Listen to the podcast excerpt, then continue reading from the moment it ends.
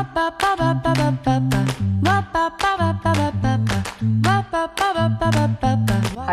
herzlich willkommen bei einer neuen Folge von Einfach Zyklisch. Wir sind Anne und Katharina, Expertinnen für Zyklusgesundheit und NFP.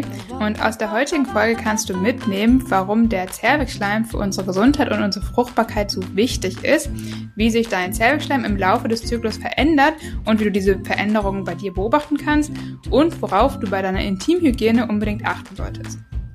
Wenn du jemanden kennst, für den diese Folge genauso spannend ist wie für dich und für uns, dann teile sie gerne mit ihr.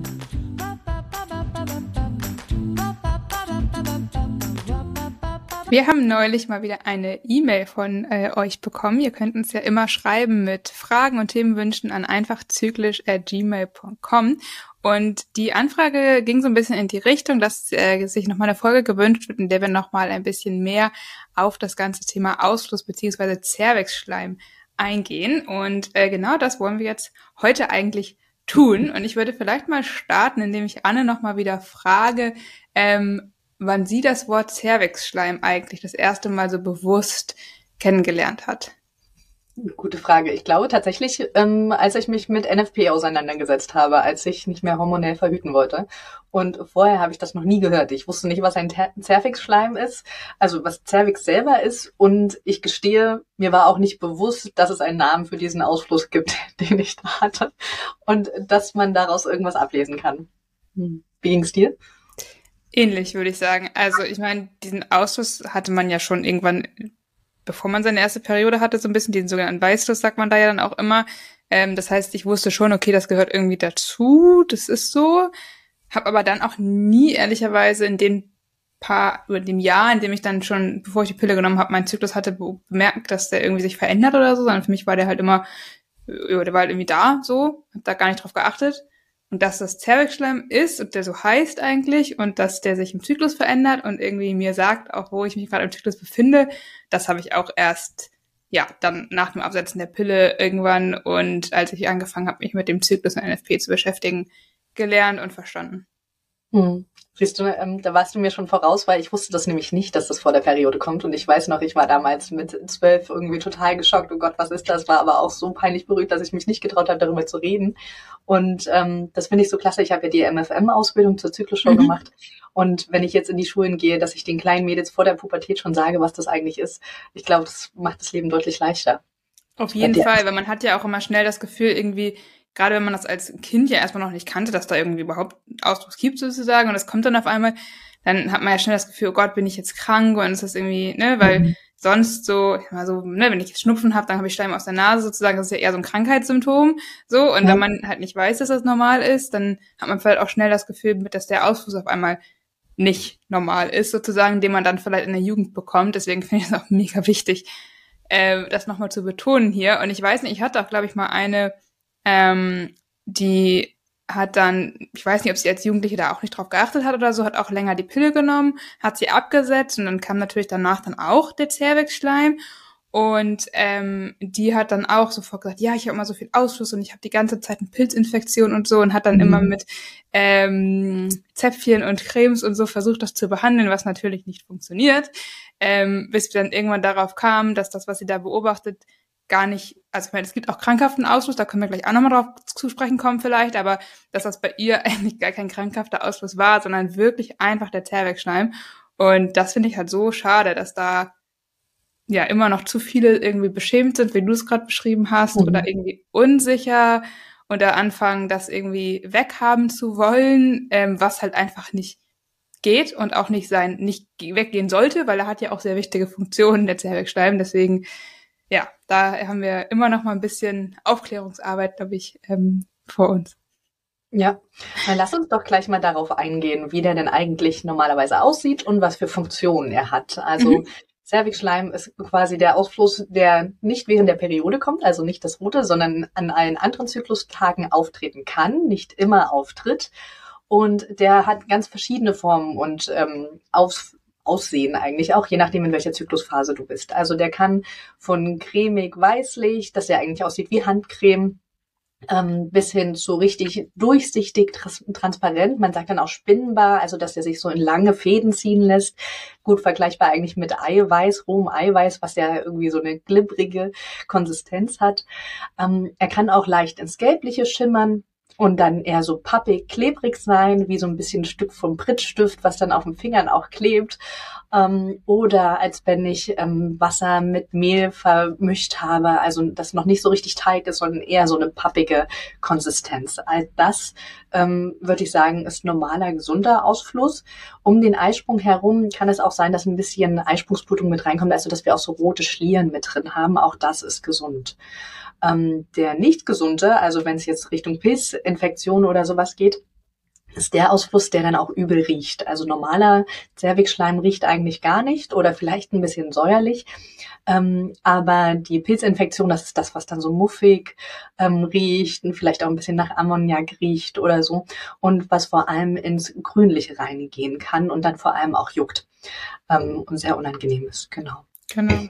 Auch gräulich, also so gräulich, grünlich oder schaumig, sag ich mal. Das ja. ist dann auch eine Konsistenz sozusagen, die eher für eine entweder bakterielle Vaginose oder eben die Pilzinfektion halt dann spricht. Genau. Ähm, ich wollte noch mal sagen zum Thema Zervixschleim, du hast jetzt gesagt, der ist nicht immer da sozusagen. Ich würde eher sagen, man sieht ihn halt einfach nicht immer. Also da ist er immer so, der ist nie ja. weg. ähm, aber ähm, wenn man vielleicht noch überlegt, wo der eigentlich produziert wird, sozusagen, da kommen wir dann gleich auch noch vielleicht zu den Funktionen. Ähm, die, wir haben ja, wenn wir uns die Gebärmutter vorstellen, dann sage ich immer, es ist ein bisschen wie so eine umgedrehte Birne, also eine Birne, die mhm. eben auf dem Kopf steht, sag ich mal, mit dem Stiel nach unten. Und unten dieser, dieser schmalere Teil der Birne sozusagen, das beschreibe ich dann immer so ein bisschen als den Gebärmutterhals. Und da drin sozusagen ist so ein kleiner Kanal, der Zervixkanal, und in dem werden halt an unterschiedlichen Drüsen die so unterschiedliche Arten von Zervixschleim produziert. Und wenn wir jetzt einen Zervixschleim haben, der so wie Anne das eben beschrieben hat, eher so klebrig, prittstiftmäßig dicklich ist, dann sitzt der da eigentlich eher drin und dann kommt halt weniger, dass der runterfließt durch die Vagina und wir ihn dann beobachten können. Äh, manchmal ein bisschen schon, dann haben wir halt so eine klebrige Beobachtung zum Beispiel aber manchmal eben auch nicht und dann sehen wir gar nichts. Das kann durchaus auch passieren, der ist trotzdem da. Ähm, aber genau das, was man sehen kann, hat eben die Konsistenzen oder die, das Aussehen, wie Anne es gerade so schön beschrieben hat. Mhm. Genau. Magst du auch gleich sagen, was eigentlich die Funktionen sind? Ja, ähm, ich finde das immer ganz cool, eigentlich, wenn man so auf die Funktion eingeht, dann sage ich in meinen, in meinen Kursen und auch meinem Zervixschleim Challenge zum Beispiel immer, dass der ähm, einerseits eben eine Barriere und eine Blockade ist für Krankheitserreger, Bakterien und auch Spermien. Auf der mhm. anderen Seite ist er aber auch Nahrungsmittel und Transportmittel für Spermien. Und dann frage ich immer, ob, wie die sich vorstellen können, warum das beides, was ja sehr gegensätzlich ist, ne? einerseits Transportmittel und irgendwie überlebenswichtig für Spermien, andererseits irgendwie Blockade und ähm, ja, so für Spermien, wie, wie das gehen kann. Und eigentlich ist es relativ einfach zu erklären, wenn man sich die Zyklusphasen anguckt. Denn wenn man jetzt mal überlegt, der Körper möchte natürlich dich möglichst immer schützen, sozusagen, mhm. und möchte möglichst, dass nichts in deinen Körper kommt und gar nicht in so ein wichtiges Organ, auch wie die Gebärmutter. Das heißt, eigentlich die meiste Zeit des Zyklus, würde ich mal sagen, ähm, wenn du halt auch nicht fruchtbar bist, dann ist der Zervixschleim halt eben dieses dicklich-klebrige, dieser Pfropf, der halt dafür sorgt, dass möglichst nichts durch die Vagina in die Gebärmutter gelangen kann, durch diesen Zervixkanal eben. Ähm, und in der Zeit ist er eben diese Blockade und dieses, ah, dieser Abwehrmechanismus der Teil des Immunsystems eigentlich. Und da wir aber ja von der Natur aus, ist vorgesehen zumindest, dass da irgendwann auch mal Spermien reinkommen müssen, damit wir schwanger werden können. Ähm, und das ist eben halt während der fruchtbaren Zeit. Das heißt, je mehr das Östrogenlevel ansteigt, desto eher löst sich dieser Pfropf dann auf. Ähm, wir können mehr Zervixschleim beobachten und dieser Weg wird sozusagen frei und der Zervixschleim wird eben dieses flüssig eiweißartige, was du eben beschrieben hast, Anne.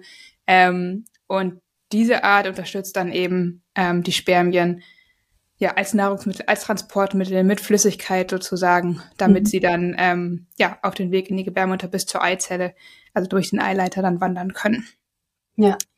Ähm, tatsächlich sagt es auch der ein oder andere Geschlechtspartner manchmal, dass der das Herwigschleim dann auch unterschiedlich schmeckt, je nach Zyklusphase, ja.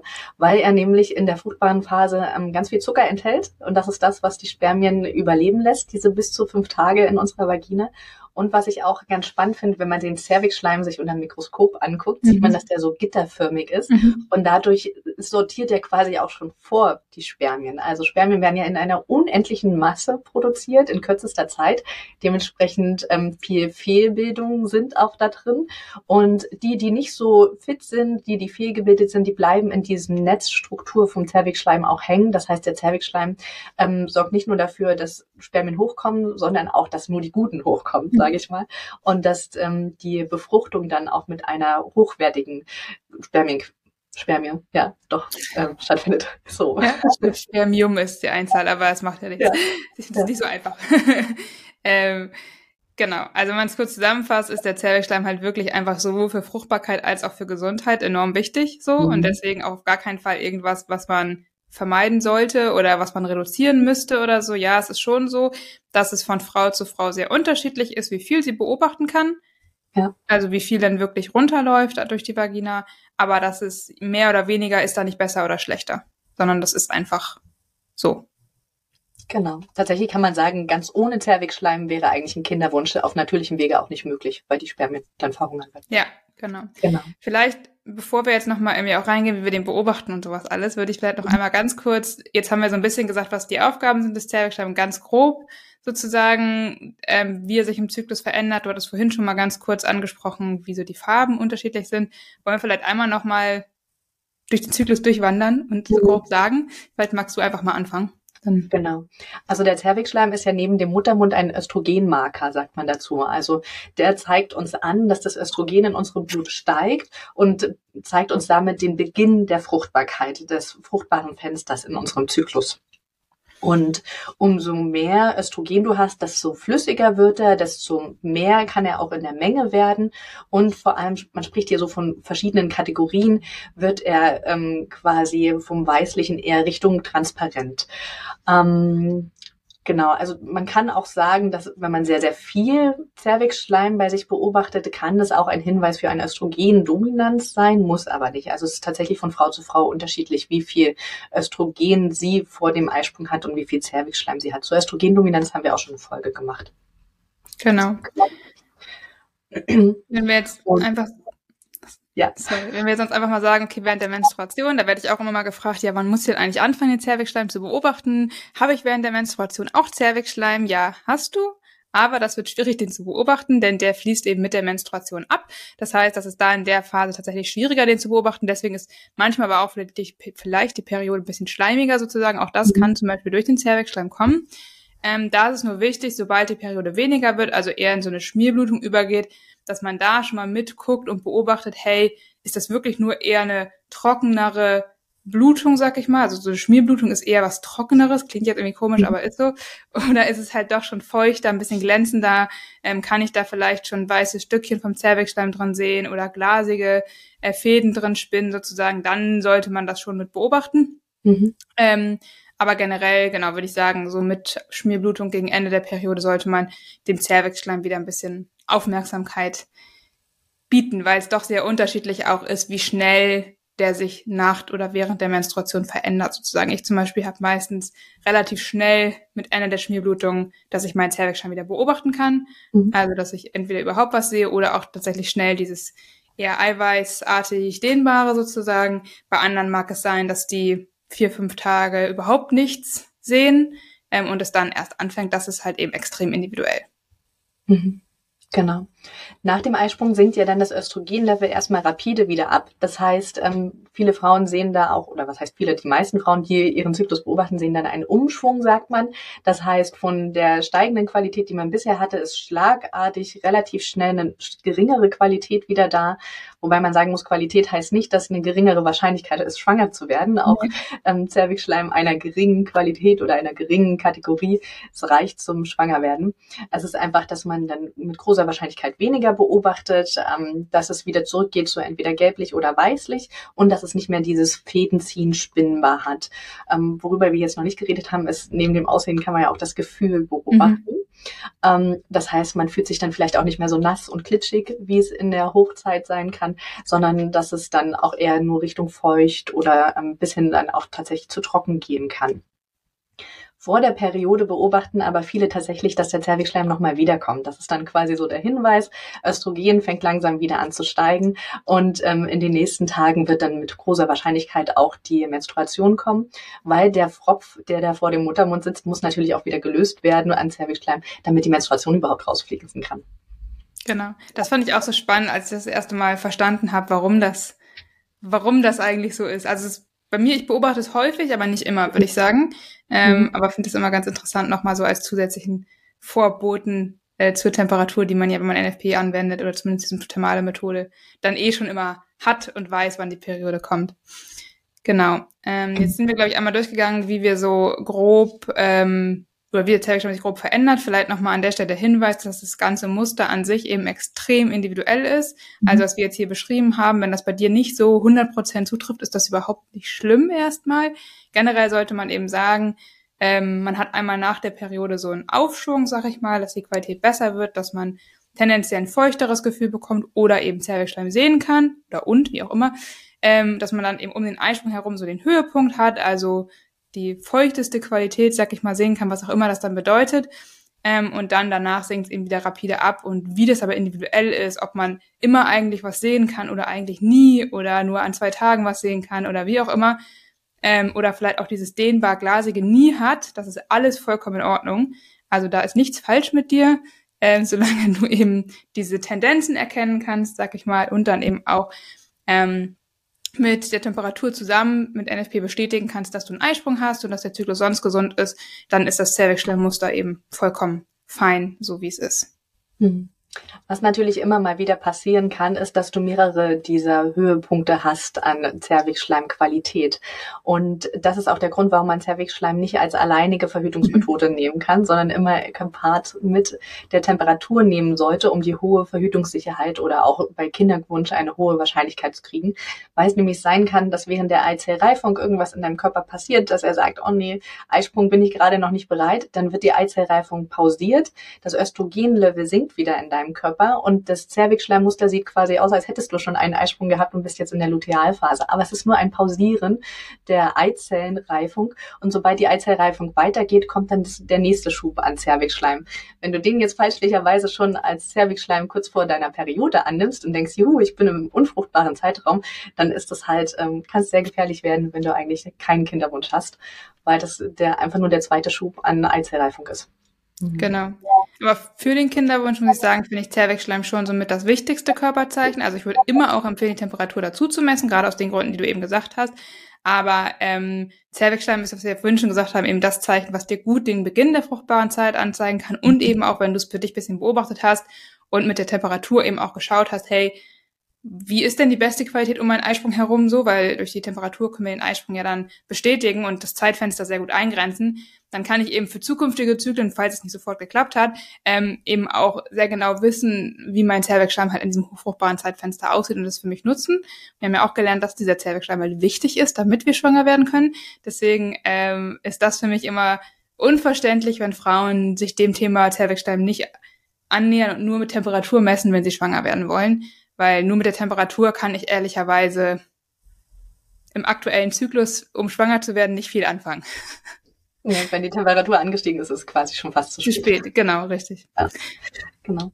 Ich kann aber verstehen, also ich habe das tatsächlich in meinen Kursen, dass die Frauen am Anfang völlig überfordert sind mit, ja, wo fängt denn jetzt eigentlich feucht an? Ab wann rede ich von nass? Äh, was ist denn jetzt eigentlich noch S oder was ist schon S plus? Das sind die verschiedenen Kategorien. Also es braucht tatsächlich mehrere Zyklen, um ein Gefühl dafür zu kriegen. Du siehst nicht einen Zervixschleim und sagst sofort, ah, das ist die Qualität oder die Kategorie, sondern ähm, wenn du anfängst damit das zu beobachten, dann wirst, kannst du einfach mal gucken, wie verändert sich das denn jetzt in deinem aktuellen Zyklus und dann mit jedem weiteren Zyklus wirst du Wiedererkennungseffekte ähm, haben und sagen, okay, das ist jetzt für mich persönlich eher ein feuchtes Gefühl und das fühlt sich dann eigentlich schon richtig nass an. Ja, das finde ich einen sehr guten Hinweis nochmal und vielleicht an der Stelle äh, die Chance einmal kurz für ein bisschen Eigenwerbung. Ähm, bei mir wird es ab Ende Juli wieder meine Zervixschleim-Challenge geben und da geht es letztendlich genau darum, ähm, dass wir eben einfach mal in dem Fall einen Monat tatsächlich äh, gemeinsam unseren Zervixschleim beobachten. Also es geht ohne Bilder, jetzt keine Sorge, dass du da irgendwelche Zervixschleimbilder anschauen musst, aber es wird eben ein kleines Kickoff geben, in dem wir einmal nochmal durchgehen, wie beobachtet den Zervixschleim eigentlich, ich auch ein paar Beispiele in die Kamera halte, wie so Zervixschleim aussehen kann ähm, und wir dann nochmal durchgehen, auch was diese Kategorien angeht, wie ordne ich das, was ich beobachte, eigentlich diesen Kategorien der symptothermalen Methode zu und wir dann eben für ungefähr 30 Tage eine, eine WhatsApp-Gruppe haben, in der wir dann immer täglich austauschen, verbal beschreiben, quasi was wir beobachtet haben, welche Kategorie das wäre und ähm, so so ein bisschen gemeinsam üben, den Zervixschleim zu beobachten und einzuordnen. Und dann wird es am Ende nochmal auch ein ähm, Endevent geben, in dem es dann darum geht, zu schauen, was für Muster wir erkennen können eigentlich auch und was wir daraus jetzt ablesen können. Also es ist für alle, die Kinderwunsch haben und deswegen Zervixschleim beobachten wollen oder sich so ein bisschen an NFP rantasten wollen oder vielleicht auch NFP schon anwenden und sich mit dem Zervixschleim auch noch nicht so sicher sind, äh, eine super Möglichkeit. Deswegen den Link würde ich sagen, packen wir einmal in die Show Notes und dann gerne da mal vorbeischauen. Ähm, dann findet ihr auch die weiteren Termine auf der Website. Super, genau. So, jetzt gibt es natürlich auch Störfaktoren beim Cervix-Schleim. Störfaktoren, falls das dir noch gar nichts sagt, dafür haben wir auch schon einen Zyklus, äh, eine Podcast-Folge gemacht. Guck da einfach mal rein. Das ist grob gesagt einfach ähm, ein Faktor in deinem Leben, der dafür sorgt, dass an einem Tag mindestens dieser, ähm, diese Beobachtung nicht in die Auswertung von NFP eingezogen werden kann. Das habe ich jetzt, glaube ich, kompliziert ausgedrückt. Genau, also, also irgendwas, ja, einfach dass du an dem Tag einfach diese ähm, Beobachtung nicht mitwertest. Genau. Vielleicht mhm. ein relativ einfaches Beispiel, ähm, wenn ich jetzt ungeschützten Geschlechtsverkehr habe, ähm, dann kann es ja oder und der Partner hatte einen Samenerguss, dann habe ich ja auch Sperma in der Vagina und der vermischt sich mit dem Zervixschleim und dieses Gemisch, sag ich mal, kann ich jetzt irgendwie nicht richtig beobachten, sag ich mal, und kann nicht sagen, was ist jetzt die Zervixschleimqualität, weil das Sperma ist immer so ein bisschen dehnbar, glatt, äh, spinnbar, wie auch immer. Ähm, das heißt, an so einem, in so einem Fall sozusagen müsste ich erstmal einige Stunden warten, bis ich sicher bin, dass quasi auch das Sperma meinen Körper wieder verlassen hat. Und dann kann ich wieder sagen, okay, jetzt kann ich wieder meinen Zervixschleim beobachten ähm, und muss halt aufpassen, dass ich eben in diesem Fall dann nicht ähm, das Sperma für eine S-Plus-Beobachtung halte. Mhm. Ähm, das ist vielleicht noch so ein einfacheres Beispiel. Genau. Wenn wir schon bei Geschlechtsverkehr sind, es gibt natürlich neben dem Samenerguss auch einfach Erregungsschleim, der mhm. bei uns selbst produziert wird und der auch aus der Vagina fließt und deswegen auch mit Cervixschleim ähm, vermischt werden kann, also verwechselt werden kann. Von daher auch selbst wenn du Solo-Play gemacht hast oder ähm, nicht unbedingt der Samenerguss in der Vagina erfolgt ist, auch dann bietet es sich ja ein paar Stunden zu warten danach, ja. bis du wieder den Cervixschleim beobachtest. Genau. Dann haben wir noch ein paar weitere ähm, Störfaktoren für den Cervix-Schleim. Eins, was ich immer ganz witzig fand, was eigentlich aber sehr einfach zu erklären ist, ist, wenn ich Husten habe und schleimlösende Medikamente nehme oder generell bei Erkältung, sag ich mal, schleimlösende Medikamente nehme. Denn schleimlösende Medikamente lösen halt nicht nur den Schleim in der Nase oder in den Bronchien, sondern eben auch, äh, machen sorgen auch dafür, dass unser Cervix-Schleim eben künstlich sozusagen flüssiger wird und dadurch kann es eben auch passieren, dass wir ähm, ja, vermehrt eben eher flüssigere Beobachtungen machen, eher dehnbare, spinnbare Beobachtungen machen, die aber eben nicht auf unser Hormonhaushalt zurückzuführen sind, sondern eben auf diese schleimlösenden Medikamente. Und das wollen wir natürlich auch nicht ähm, vertauschen sozusagen. Deswegen, sobald du schleimlösende Medikamente nimmst, kannst du eben auch den Zervixschleim nicht so richtig beobachten. Mhm. Genau. Dann natürlich alles, was du auch lokal anwendest, also sei es, dass du bestimmte Cremes oder Kuren oder ähm, Vitamin C-Tabletten etc. Ähm, in der Vagina einführst, all das verändert natürlich auch den Cervixschleim.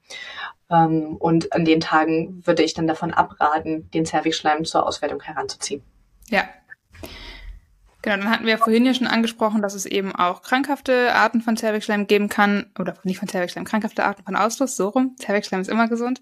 Ähm, und dass das zum Beispiel vorkommen kann, wenn wir eine Pilzinfektion haben oder eben eine bakterielle ähm, Vaginose. Und ähm, wenn wir das behandeln, benutzen wir auch Zäpfchen oder Cremes. Das heißt, in der Zeit können wir es natürlich nicht beobachten, also nicht bewerten. Und auch während wir davor die Erkrankung generell haben, können wir natürlich auch den Cervixschleim nicht richtig einordnen und beobachten. Mhm. Genau. Das heißt jetzt natürlich nicht, dass man an dem den Zyklus überhaupt nicht ähm, auswerten kann. Ähm, meistens reicht es, wenn man die Tage einfach ausklammert oder falls ähm, das bei dir häufiger vorkommt, dass ich hatte zum Beispiel mal in meinem NFP-Kurs eine Frau, die hat eigentlich nach jeder Menstruation erstmal so einen Kur gemacht für die Vagina Flora, ob es nun sinnvoll ist oder nicht. Und dementsprechend konnte sie eigentlich den Start ihres fruchtbaren Zeitraums nie auswerten. Und dann war von mir der große Tipp, wechsel zum Muttermund, dass du den beobachtest. Ähm, von daher ich weiß gar nicht, hast du es eigentlich inzwischen mal gemacht, lang deinen Muttermund beobachtet? Ich weiß, wir haben in irgendeiner Folge mal gesagt, du Nein, du vor. Ja, will ich auch immer noch. Aber irgendwie, ach, die letzte war so stressig, da habe ich, war ich froh, wenn ich meinen Cervixschleim genug beobachtet habe, dass ich auswerten konnte quasi und meine Temperatur gemessen habe. Ähm, Nee, genau, aber wir haben zum Muttermund auch schon mal eine Folge gemacht. Also der Muttermund, wenn wir, wenn wir vorhin von dieser umgedrehten Birne als Gebärmutter gesprochen, sag ich mal, und dem Cervixkanal als diesen Hals. Ähm, und der Muttermund ist sozusagen das untere Ende, wo der Stiel von der Birne drin ist, sozusagen diese Öffnung, äh, die wir da haben. Das ist der Muttermund und auch der verändert sich eben ähm, wie der Zervixschleim letztendlich mit dem Östrogen. Ähm, und dazu könnt ihr euch aber gerne auch die Folge einfach nochmal anhören. Da beschreiben wir das äh, auch nochmal genauer, wie man das dann macht. Mir ist aber noch ein weiterer Störfaktor auch eingefallen mhm. für den Zervixschleim gerade jetzt im Sommer, ähm, wenn man schwimmen geht in Chlorwasser mhm. viel oder die ganze Zeit im Pool ist, kann es sein, dass das eben auch ähm, ja dafür sorgt, dass wir vermehrt ähm, Zervixschleim oder einfach Ausfluss produzieren. Und auch das kann sozusagen ähm, die Beobachtung verfälschen. Deswegen auch da das im Hinterkopf behalten und mit berücksichtigen. Genau. Ich denke mal, sobald du zwei, drei Zyklen bei dir den Cervixschleim beobachtet hast und so dein Grundmuster kennst, dann wirst du auch ganz gut sehen, passt die Beobachtung, die du heute hattest, rein oder ist es irgendwie so völlig anders alles alles andere? Und ähm, zum Beispiel mit dem Schwimmen bei den einen Frauen hat es einen Einfluss, bei den anderen mhm. nicht. Und wenn du merkst, nach dem Schwimmen sieht es genauso aus wie sonst auch immer und das passt gut in mein typisches Cervixschleimmuster, dann ist das für dich kein Stofffaktor. Und wenn du aber merkst, oh, das sieht ganz anders aus als sonst, dann klammerst lieber mal aus. Genau. Ja. Ich glaube, wir haben jetzt aber noch gar nicht gesagt, wie ich es eigentlich wirklich beobachte, wenn es richtig läuft. Was machst du denn, wenn du deinen Zellschleim beobachtest? Genau, also du hast ähm, bei der Temperatur sollst du ja früh direkt nach dem Aufwachen messen ähm, und beim Zervixschleim bist du da deutlich flexibler. Also man beobachtet über den Tag hinweg einfach immer mal wieder und man nimmt dann quasi die, höchste Qualität, die du am Tag ähm, gefunden oder gesehen hast. Das heißt, ähm, meistens ist es, dass man über den Tag hinweg, wenn man sich mehr bewegt hat, wenn man Sport gemacht hat, dann beobachtet man mehr Zervixschleim, einfach weil der dann eher nach unten fließt als nach ein paar Stunden, wo man einfach nur rumgesessen hat. Und die Beobachtung würdest du dann am Ende des Tages auch in dein Zyklusblatt eintragen. Ähm, und du kannst es ganz unterschiedlich beobachten. Also manche nehmen tatsächlich zwei Finger, die sie über die Vulva streichen und gucken dann, was ist an den Fingern hängen geblieben. Ähm, die einfachste Variante ist tatsächlich jedes Mal, wenn du auf Toilette gehst, auch einfach mal aufs Toilettenpapier zu gucken nach dem Abwischen, ist da was dran? Ähm, wenn ja, welche Konsistenz hat es? Und ähm, genau, am Ende des Tages dann einfach eintragen in den jeweiligen Kategorien. Also man guckt sich immer an, wie sieht es aus ähm, von der Farbe, von der äh, Konsistenz. Man schaut sich aber oder man fühlt aber auch hin, wie fühlt es sich für mich an. Und dieses Hinfühlen kann man eben nicht nur mit Fingern beobachten, sondern das ist einfach, habe ich jetzt ein nasses Gefühl in der Hose oder fühlt es sich total trocken an oder einfach leicht feucht. Genau. Und vielleicht kurz zu diesem feucht oder trocken oder, oder ähm, nassen Gefühl. Ich beschreibe gerade das Nasse, finde ich immer relativ einfach zu erkennen tatsächlich, weil vielleicht hast du es bei dir auch schon beobachtet, aber manchmal, wenn man steht oder geht, hat man das richtig das Gefühl, da läuft irgendwas raus oder da man verliert so ein Tröpfchen sozusagen. Das ist auf jeden Fall ein nasses Gefühl sozusagen und auslaufendes Gefühl. Ähm, oder auch wenn man sich abwischt und wirklich so richtig rüberglitscht und nochmal ein Papier nehmen will, wenn man sich immer noch nicht trocken fühlt. Das sind so klare Anzeichen dafür, dass es halt eben nass ist. Feucht ist dann eher, sage ich auch ganz gerne, wenn man jetzt irgendwie ein Höschen anhat, dann merkt man schon, dass das so ein bisschen feucht auch einfach ist sozusagen. Man sieht vielleicht nicht viel, Ne? Mhm. Aber die, man sieht diese Feuchtigkeit so ein bisschen, da merkt auch am Tag so, ja, es fühlt sich irgendwie so ein bisschen, da ist was, ich fühle was sozusagen. Und normal oder trocken ist dann eben eher, wenn man, ja, wenn das, Heu das Höschen auch gar keine Feuchtigkeit irgendwie aufweist oder ich sag mal so vielleicht mini, mini kleines Tröpfchen sozusagen, weil man muss auch dazu sagen, und deswegen ist es mir am Anfang auch schwer gefallen, deswegen ist es auch so wichtig, da glaube ich so ein bisschen Übung zu haben und nicht nach dem ersten Zyklus direkt zu sagen, boah, ich kann das nicht und das funktioniert nicht. Ähm, weil es sehr viel auf Erfahrungswerten basiert und ähm, ich eben da so ein bisschen das Gefühl kriegen muss zwischen normal und feucht vor allem, fand ich immer mhm. extrem schwierig, muss ich sagen, lange.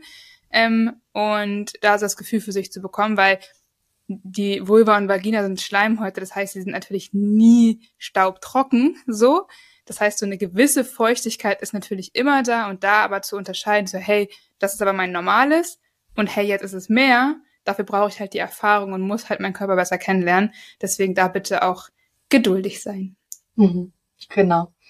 Die Alternative für die Frauen, die wirklich sehr, sehr wenig Zervixschleim haben, ist, dass sie tatsächlich mit den Fingern auch vom Muttermund den Zervixschleim mhm. abnehmen können. Da bitte nicht den Muttermund ausquetschen oder irgendwas in dieser Art machen. Also es darf nicht wehtun, es sollte nicht unangenehm sein, sondern es geht wirklich darum, mit einem Finger einfach nur kurz den Muttermund zu berühren, ähm, den Finger wieder rauszuholen und zu gucken, was ist dran hängen geblieben die Frauen, die das tun, muss ich ehrlich gesagt sagen, denen empfehle ich auch einfach direkt den Muttermund zu beobachten oder es zumindest parallel mal für ein, zwei Zyklen zu tun, um dann am Ende für sich zu entscheiden, was ist denn für sie ja. eigentlich leichter. Ja. Und dann natürlich auch wieder bei einem ähm, Östrogenmarker pro Zyklus platt bleiben. Also wenn du in einem Zyklus mit einer Sache angefangen hast, dann für die Auswertung auch wirklich die ähm, entweder den Zervixschleim oder den Muttermund nehmen, den du auch die ganze Zeit beobachtet hast. Du kannst was anderes noch parallel immer mal beobachten, einfach nur zur Übung, aber das dann nicht zur Auswertung heranziehen. Genau. Und da ist dann noch vielleicht wichtig der Hinweis, es ist in Ordnung, wenn man jetzt beides parallel beobachtet, dass die sich nicht komplett parallel entwickeln. Also der Zervixschleim ist meistens ein bisschen schneller sozusagen in der Reaktion als der Gebärmutterhals oder der Muttermund. Die reagieren ein bisschen langsamer, deswegen dann nicht wundern, wenn das nicht übereinander passt zu 100 Prozent. Das ist richtig so und okay.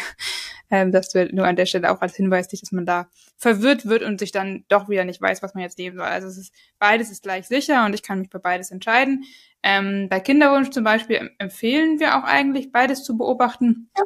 Ähm, denn da kann man noch mal besser das fruchtbare Zeitfenster eingrenzen. Tatsächlich, wenn der Mutterbund auch wirklich weit geöffnet ist, sozusagen, um die Spermien auch reinzulassen, kann man das eben sehr gut für Geschlechtsverkehr nutzen, um schwanger zu werden. Mhm, genau. Vielleicht noch ein abschließendes Wort zu ähm, Hygieneprodukten bei Zervixschleim. Mhm. Muss ich denn mhm. eigentlich, äh, also ich hatte sogar schon mal Frauen, die Tampons getragen haben an ihren starken Zervixschleim-Tagen, ähm, wo ich ihnen tunlichst von abgeraten habe, weil es Tampons eigentlich eine krasse Saugstärke, selbst die kleinsten haben, für die Menstruation und sie den Zervixschleim einfach so sehr wegsaugen, dass sie die Vagina austrocknen. Und die trockene Vagina hat dann keine Schutzschicht mehr vor Bakterien, also damit ist man eigentlich vorprogrammiert für ganz viel Entzündung und Pilzinfektion. Wie stehst du denn so zu Slip-Einlagen in dieser Phase? Mhm. Also ich muss sagen, ich generell habe mir das komplett abgewöhnt, irgendwie Slip-Anlagen oder Binden so zu tragen. Also auch während meiner Periode nutze ich halt mittlerweile Periodenunterwäsche. Deswegen, ähm, ich habe manchmal auch Tage, an denen ich das, dieses auslaufende, sehr nasse Gefühl habe. Ich muss sagen, mich stört es mittlerweile einfach nicht mehr, sondern ich bin einfach so, hey, es ist halt gehört jetzt dazu und ich kann es deuten. Manchmal gehe ich dann vielleicht auf Klo und äh, meinen Slip so ein bisschen aus, wenn ich das Gefühl habe, es ist mir sonst zu viel oder zu nass sozusagen. Ähm, das heißt, ich benutze eigentlich mittlerweile gar nichts mehr, ähm, kann aber auch verstehen, dass manche Frauen da vielleicht doch irgendwie so ein bisschen was zum Auffang haben wollen. Ich persönlich würde eher dann auch, es gibt mittlerweile ja auch so äh, Periodenunterwäsche als Slip-Einlagen, ich weiß nicht, wie das sagen soll, also so ähm, für, für eben tatsächlich genau solche Situationen. Ne? Also das sind noch ganz normale Tangas, sag ich mal zum Beispiel, oder auch Hipster oder so, die so eine ganz, ganz dünne eingenähte Binde und haben, die halt für den Zervixschleim locker reicht. Das finde ich vollkommen in Ordnung. Aber ja, von also von allen synthetischen und Plastikbinden würde ich sowieso generell abraten, weil die stauen viel mehr die Feuchtigkeit, die schaffen ein ideales Milieu dafür, dass wir Pilzinfektionen bekommen. Ähm, alles, was mit Duftstoffen ist, auf gar keinen Fall machen. Ähm, das sind alles so Sachen, wo ich schon mal komplett von abraten kann. Und was auch hilft, generell ist natürlich möglichst eher Baumwollunterwäsche tragen und nicht so viel synthetische Unterwäsche. Auch da ist es so, dass eben synthetische Unterwäsche, gerade wenn sie dann auch feucht wird, eben auch für so ein warmes, feuchtes Milieu sorgt, was wiederum Pilzinfektionen begünstigt. Also da muss man schon ein bisschen aufpassen, glaube ich. Gerade wenn man dazu neigt vielleicht, sollte man das äh, sehr gut sich mal anschauen und beobachten. Genau, aber sonst würde ich, ich stehe da nicht so zu. Und du? Genau. Also wenn es, es zum Wegwerfen sein soll, weil ich zum Beispiel im Urlaub bin oder unterwegs bin und ähm, die benutzte ähm, Periodenunterwäsche oder Stoffbinde nicht mitschleppen möchte, dann bitte, bitte niemals die mit Schutzfolie drunter, nee. weil das eben extrem staut. Es gibt immer welche auch ohne Schutzfolie und auch die sind ausreichend für jeden Zervixschleim, egal wie stark er denn tatsächlich ist. Ja. Ähm, ich gestehe schon, wenn ich, also kurz vor meinem Eisprung habe ich so viel Zervixschleim, wenn ich da jetzt äh, nur normale Schlipper tragen würde und dann ähm, ein dünnes Kleidchen oder Röckchen drüber, habe ich einfach Angst, dass man Fleck sieht, wenn ich da drauf sitze. Das heißt, das sind dann wirklich Tage, wo ich auch ähm, Slip-Einlagen trage. Aber meine Mutter hat, ähm, als ich in den ganzen Periodenthema eingestiegen bin, für mich total süße genäht aus super schönen Blümchenstoff. Und ähm, die sind halt wirklich deutlich kleiner als die Periodenbinden, die ich sonst nehme, sondern das sind einfach Stoff-Slip-Einlagen. Gibt es Nähanleitungen auf Pinterest oder inzwischen gibt es die bestimmt auch überall zu kaufen. Und damit fühle ich mich, es ist, geht vor allem ums Gefühl, ja. Wahrscheinlich mhm. würde man niemals Flecken sehen, aber ich fühle mich damit einfach deutlich, mhm. deutlich besser. Und ähm, ich glaube, da darf einfach jede Frau gucken, was ist ihr Sicherheitsgefühl, wie groß ist ihr Zervixschleimausfluss wirklich und dann einfach schauen, was ist eine gute Alternative sowohl für mein persönliches Milieu da unten als auch am Ende für die Umwelt. Ja, das auf jeden Fall. Und ich glaube, wenn man so Wegwerfprodukte nehmen möchte, würde ich auch immer darauf achten, dass es eben so Baumwoll-Slip-Einlagen sind sozusagen. Ähm, die sind, glaube ich, meistens auch ohne Schutzfolie, ehrlicherweise. Ähm, und dann würde ich trotzdem raten, wirklich zu versuchen, nicht jeden Tag eine Einlage dran zu haben. Mhm. Ähm, also wie du jetzt gerade gesagt hast, an besonders starken Tagen oder so macht das dann vielleicht durchaus Sinn. Gerade wenn man seinen Zervixschleim besser kennenlernt, kann man das auch vielleicht besser einordnen. Aber es ist eben schon wichtig, dass wir auch einfach Luft ähm, an die Vulva und Vagina bekommen. Und ähm, ja, wie gesagt, es ist nichts, was, es ist auch nichts, was stinkt oder so. Also ehrlicherweise kommt der Gestank viel eher, wenn ich die ganze Zeit Binden trage oder ähm, also gerade die Plastikbinden sozusagen oder halt irgendwie da so ein Milieu schaffe, in dem eben nicht genug Luft einfach zirkulieren kann. Deswegen, je mehr wir da irgendwie, ja, das äh, Luft durchlässig lassen, sag ich mal, ähm, desto weniger wird da auch Geruch entstehen. Genau. Und dann die Unterwäsche einfach jeden Tag wechseln und dann ja. sind wir auf der sicheren Seite. Und okay. bei 60 Grad mindestens waschen. Ja. Wegen der Pilzsporn. Super. Weil, man muss ja auch dazu sagen, so eine Pilzinfektion, ne, also vielleicht auch für die Frauen, die das noch nicht hatten oder sich so denken, oh mein Gott, Pilzinfektion ist ja super eklig. Das ist überhaupt nichts ekliges, sondern es ist einfach nur, dass das Milieu der Schleimhäute umkippt, sag ich mal. Also wir haben diese Pilzsporen da, die kommen da natürlich vor, das, das ist normal und die gehören da auch hin. Aber wenn wir eben nicht, ähm, oder wenn es eben sich so ein feuchtes Milieu bildet zum Beispiel, oder wir mit extrem, ähm, ja, mit normalen Seifen ehrlicherweise ähm, uns extrem versuchen da zu reinigen äh, an der Vulva, dann zerstören wir eben dieses natürliche Gleichgewicht und dann können sich vor allem eben diese Pilzsporen vermehren und dadurch kommt es eben zu einer Pilzinfektion. Deswegen ist es halt gerade auch so wichtig, bei der Hygiene darauf zu achten, diese Fehler nicht zu machen. Also Unterwäsche auf jeden Fall bei 60 Grad waschen, nicht mit herkömmlichen Seifen, schon gar nicht in die Vagina und an der Vulva am besten. Also ich habe auch zum Beispiel so ein extra Intimpflegelotion, mit der ich mich wasche sozusagen. Das ist für mich super. Ähm, braucht man jetzt nicht unbedingt, man kann auch bei Wasser nehmen, das würde auch reichen. Äh, und dann eben nicht so viel Plastik binden und synthetische Unterwäsche tragen. Vielleicht sollten wir dazu zu Intimpflege auch nochmal eine extra Folge machen. Bin ich schon mal eine? Ich weiß es gar nicht mehr. Aber haben wir nochmal auf dem Schirm. Wenn da noch Fragen sind, schreibt uns auf jeden Fall an einfachzyklisch.gmail.com. Was konntest du jetzt aus der heutigen Folge mitnehmen? Cervixschleim ist ein Östrogenmarker, der sich im Laufe des Zyklus verändert und einfach ein ganz gesunder Ausfluss in all den Tagen deines Zyklus ohne Menstruation ist. Im Laufe des Tages beobachtest du einfach das Gefühl, was du dabei hast, die Konsistenz und das Aussehen und trägst es am Ende des Tages in dein Zyklusblatt ein. Krankhaften Ausfluss erkennst du daran, dass er komplett anders riecht, eher unangenehm riecht und auch ganz anders aussieht. In der Intimhygiene gilt am Ende dann tatsächlich weniger ist mehr.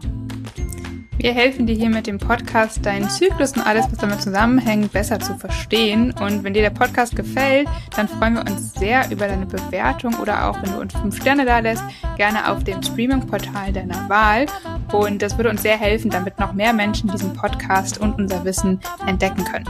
Sei gerne auch das nächste Mal wieder dabei bei Einfach Zyklisch und in der nächsten Woche gibt es zum Staffelabschluss mal wieder eine QA-Folge und wir freuen uns natürlich über alle Fragen, ähm, die du uns senden kannst an einfachzyklisch.gmail.com.